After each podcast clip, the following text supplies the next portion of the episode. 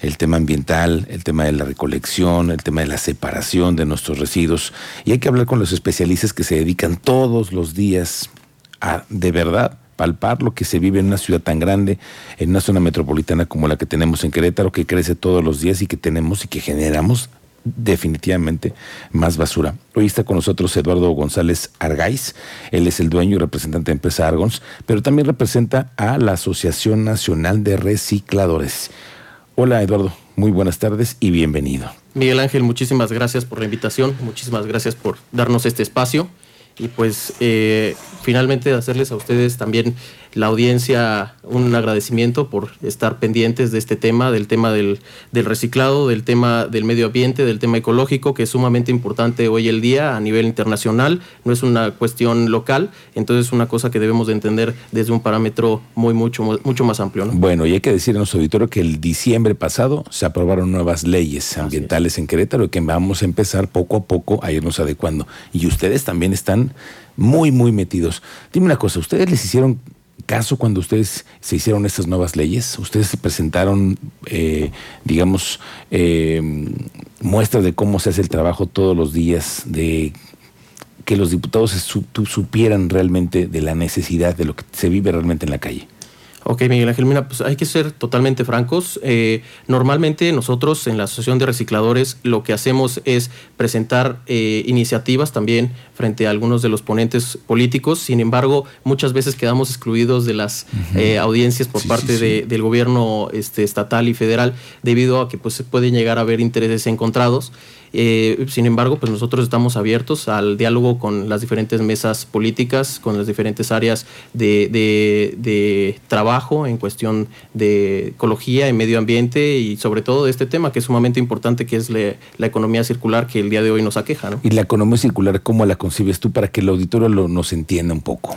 Mira, eh, la economía circular es una cuestión que viene cocinándose de ya bastantes años atrás. Estamos hablando que desde 2017, la Agenda 2030 que ya traía la ONU en, trabajo, empezó a modificar varias de las cuestiones y las piezas que iban a empezar a trabajar en el tablero del desarrollo político, económico, eh, financiero y eh, obviamente ecológico y medioambiental a nivel internacional y posteriormente empezó a permear en todo el mundo y pues México no iba a ser la excepción y mucho menos Querétaro, que pues finalmente Querétaro es uno de los punteros en cuestión eh, ecológica, medioambiental, de sustentabilidad y un referente eh, nacional en esta cuestión.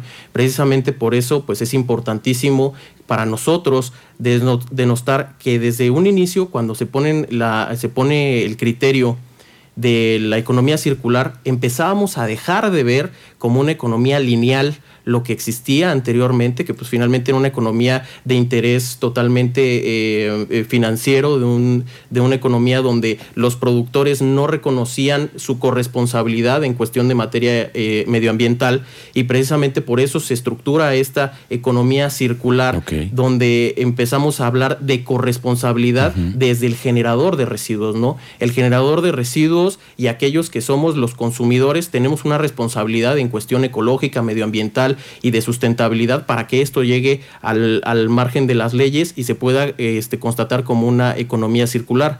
Eh, recuerdo por ahí en el mes de junio, julio del 2019 fue la primera vez que hubo un ecoforo aquí en el estado de Querétaro. Fue eh, este, ahora sí que convocado por en aquel momento el legislador Agustín Dorantes, mismo que pues empezó a trabajar con algunos de sus compañeros, esta Tania Palacios Curi, que también estuvo eh, incluida dentro de, este tema.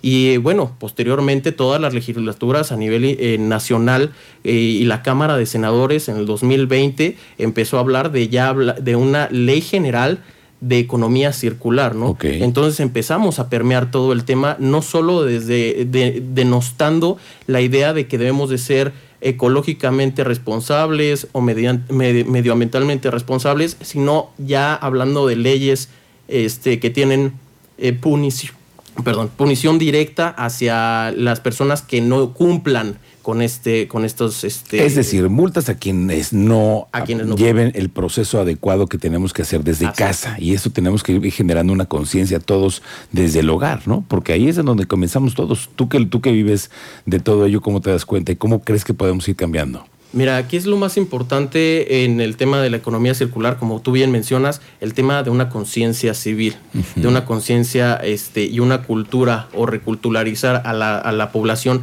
debido a que normalmente pensamos que el tema de poner la basura en un cesto ya es un tema de que ya estás ayudando al medio ambiente, ¿no? Y no es la realidad. Nosotros que estamos en el sector, ahora sí que del coprocesamiento de materias primas, ahora sí que lo que normalmente se le llama recicladores, que, que, realmente muchas personas tienen una idea pues un poquito distinta de lo que es un reciclador, de lo que es una recicladora, de lo que es una empresa de este tipo. Nosotros somos coprocesadores de materias primas. ¿no? O sea, nosotros buscamos las materias primas con el objetivo de darles una nueva vida. Un segundo uso, siempre un segundo uso un segundo uso o eh, básicamente muchas veces nosotros lo dividimos. El tema de segundo uso es volver a utilizar ese material para hacer otra cosa. Normalmente, ¿qué es lo que nosotros hacemos en, la materia de recicladores o en el tema de coprocesamiento industrial, comercial o habitacional? Buscamos que ese, ese producto que ya fue usado, o sea, el tema de, que ya, ya fue desechado, vuelva a ser una materia prima para que vuelva a ser un nuevo producto. ¿no? Eh, recuperar la mayor cantidad de materia prima para que ésta no sea extraída del subsuelo, del suelo y sigamos generando una contaminación activa, sino que esto ya tenga un proceso real ya, ya fue extraída esa materia prima de nuestro, de nuestro subsuelo, de nuestro suelo. Entonces, de este modo, ya no es necesario volver a tener procesos sumamente contaminantes. Okay. Entonces, eso es, eso es una de, los, de las participaciones más importantes que tiene el sector de recicladores para el tema de la economía circular. ¿no? Nosotros somos los principales número uno, recolectores, porque finalmente la mayor parte de la asociación de recicladores está dentro de un cúmulo de recolección y transporte de residuos. Existen diferentes, tenemos subdivididas las áreas de, de gestión de nuestra asociación.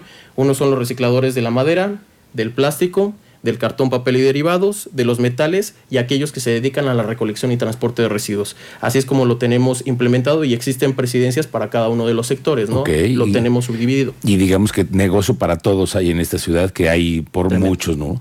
Ahora, dime, eh, dime una cosa, ¿estamos con las leyes correctas para el 2022? De acuerdo a lo que tú ves, lo que estamos avanzando en el, en el mundo y lo que vemos aquí en Querétaro.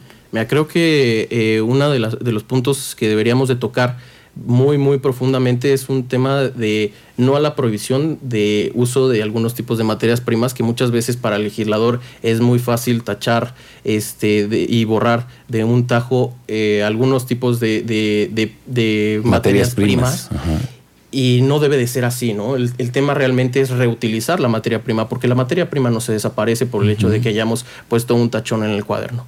Se trata realmente de darle una nueva vida a ese material, porque pues estamos hablando de que un plástico se le puede renovar de una manera tremenda de durante años, simplemente poniendo los aditivos necesarios y muchas veces hablamos de que el plástico es nuestro enemigo y no es cierto. O sea, el tema del plástico, el día de hoy podemos verlo a través del esquema pandémico, cómo nos vino a ayudar el tema plástico que se había prohibido de tajo en, en, el, en el Estado. Inclusive ya venían legislaciones en el país y el día de hoy estamos hablando de que la mayor, la mayor parte de los, de los cubrebocas que hoy usamos y nos han ayudado tremendamente son de plástico, ¿no? Así es. Son de plástico, las caretas son de plástico. Bueno, finalmente el plástico es un... Y ya lo querían quitar de la ley ¿no? Así es, pues efectivamente. oye, Eduardo, a ver, tú que estás aquí, que eres un especialista en todo el tema del darle un segundo uso a las cosas y que estás en el, en el, en el negocio del reciclaje. Esto que hemos visto de los vaporizadores, que ahora están de, muy de moda y que todo el mundo los, los tiene, pero esto contamina muchísimo. ¿Qué hacen ustedes? ¿Qué crees que se deba de hacer para cuando se eliminen ese tipo de dispositivos? Porque ¿qué, tantas cosas pueden llegar a tener? Mira, el día de hoy estamos hablando, estamos trabajando en una iniciativa con varias de las empresas, eh, tanto locales, algunas internacionales, que tienen interés en la recuperación de sus materias primas. Las materias primas que contiene un vaporizador es plástico, es aluminio y obviamente su pila que también tiene algunos tipos de metales que pueden ser recuperados y se puede y valorizados también en el mercado. Lamentablemente tenemos que cambiar eh, la visión de las cosas eh, hacia un tema de, literalmente concientizar al consumidor de que debe de depositar cualquier, cualquier producto en algún área específica para que pueda llegar a ser reciclada. ¿no? A lo que nos referimos es muchas veces eh, el consumidor piensa que porque ya trae un sellito de reciclado o de que se puede reciclar, ya mágicamente se va a reciclar. Y no es cierto. La realidad es que cualquier cosa que podamos encontrarnos en la naturaleza y procesado también es reciclable. O sea, se puede reciclar, puede llegar a ser reciclado. Inclusive una llanta, si hablamos de un tema de llantas, inclusive una llanta puede ser reciclable. Pero, ¿cuál es el problema? La mayor parte de los residuos que se generan no en México, sino en el mundo, no llegan a un centro de acopio o a un centro de procesamiento que pueda darle una nueva vida a este material. Ese es el verdadero problema, el meollo del asunto. Que no tenemos una corresponsabilidad consumidor, eh, productor de, algún tipo de mercancía y nosotros que somos los, los recicladores, los que les damos una nueva vida. ¿no? Oye, pues muy interesante lo que hemos aprendido hoy de ti, de lo que conoces en el tema de la industria del reciclaje. Te vamos a invitar para que, necesitamos, necesitamos entender mucho más cómo vienen los reglamentos, cómo vienen las nuevas disposiciones y hasta dónde está nuestra responsabilidad como ciudadanos. ¿Dónde, ¿Dónde está el que ya te dejo a ti mis residuos y dónde está lo que yo me tengo que hacer responsable para todo ello? ¿no? Te vamos a invitar, Eduardo González, hoy presidente del Comité de la Asociación Nacional de Recicladores. Muchas gracias por visitarnos esta tarde. Muchas gracias, Miguel Ángel. Gracias y aquí vamos a estar pendientes porque a ustedes los vamos a escuchar y vamos a ir con ustedes en esta adecuación de las nuevas leyes que nos rigen aquí en Querétaro. Te agradezco muchísimo. Gracias. Gracias.